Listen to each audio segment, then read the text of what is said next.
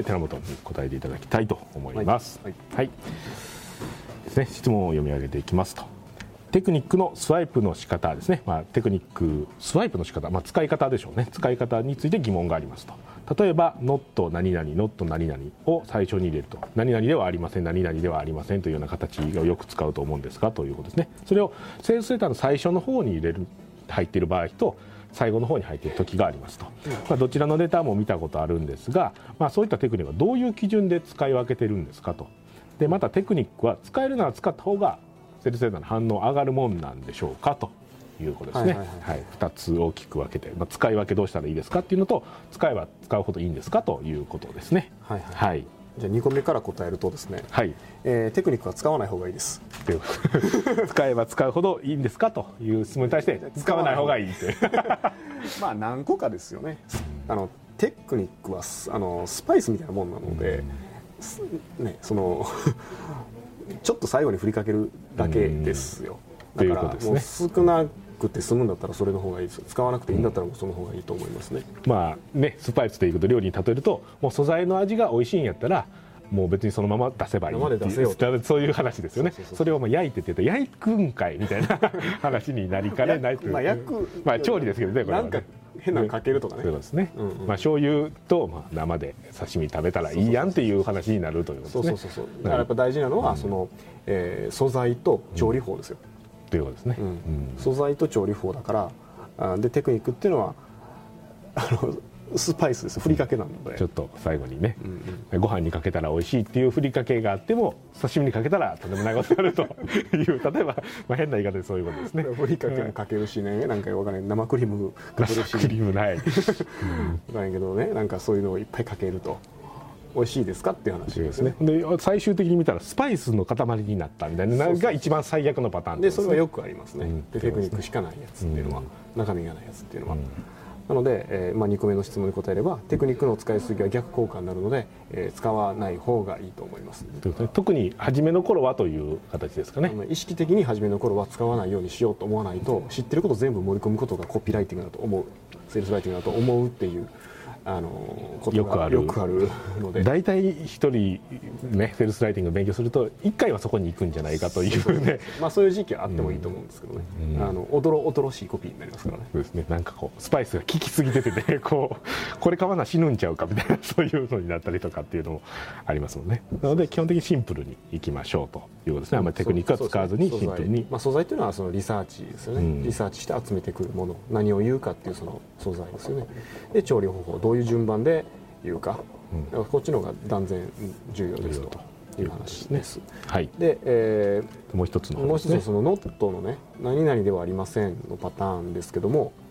えー、どういう基準で使い分けるべきですかと。でこれはあこれ使うことが目的になってますけど、うん、そうじゃなくて何のために使うのかっていうことを考えないといけない、うん、ということですね。で例えばですけども、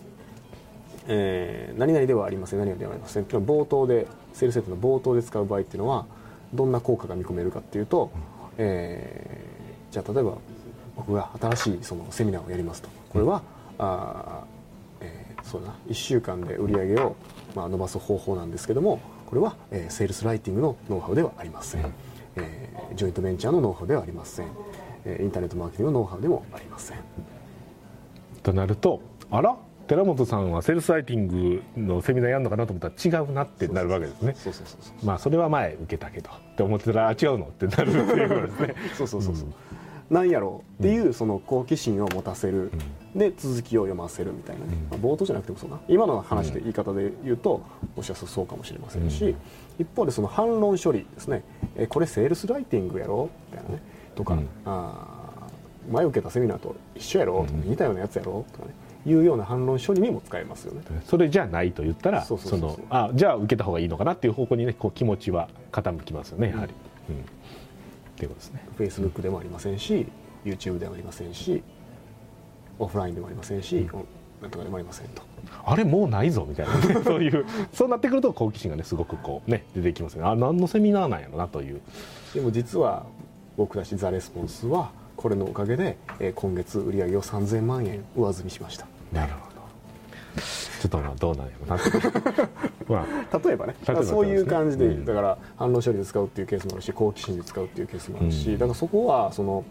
どこに入れるかっていうよりも何のために入れるかっていう、うん、ところの方を考えた方がいいですよね。そうですね。なので例えば寺本さんのセミナーをいっぱい受けている人に対してメッセージを投げるときにこれはセールスライティングのセミナーじゃないしインターネットマーケティングのセミナーじゃないしって言ったらあじゃあ新しいセミナーなんかなってちゃんと思ってほしいというふうな目的があってそれを使うんやったらいいというようなことですね。例えばっていうことですね。なのでそういう目的があってじゃあその目的に合ったテクニック使うんだったらこうやなというふうな意識でちゃんと使ってもらわないとさっきのスパイスの話じゃないですが、うん、逆効果になってしまうので、結構危険だということですね。はい、だからまあ反論処理が目的だったら別にこのノット使わないやり方もいろいろあるわけですよね。うん、そうですね。例えば Q&A の形にして入れるっていうこともできるわけだし、うん、そうですね。これはコピーライティングセミナーですかいえ違います実は何々何々何々で書けばいい。書けばいいですね。目的によるんで、別にそのノットのテクニックを使わないといけないという、うん、これを使うこと自体は別に目的でも何でもないと、うん、売ることが目的ですからね。ということですね、はい、で例えば今ので例で寺本さんのセミナーよく受けてあるっていう方でいくとノット使わないってなると一番ヘッドラインのところにね何々セミナーみたいな書いてあってそこでも違うことが書いてあったらねもうこのセルサイ的でありませんっていうのは別に言わなくても 知ってるよってなるからこれは使わないっていう話になるということですよね。はい、なので目的を持ってということを使ってもらうということですねテクニックは。はい、はい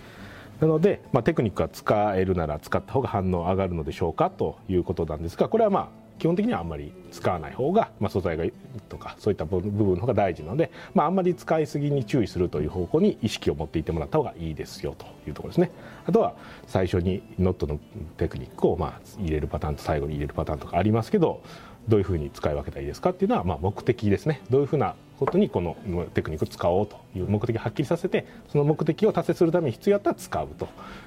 そこの必要なところで使うということでやっていただくというのがおすすめですということですね。はい、はい、ではありがとうございました。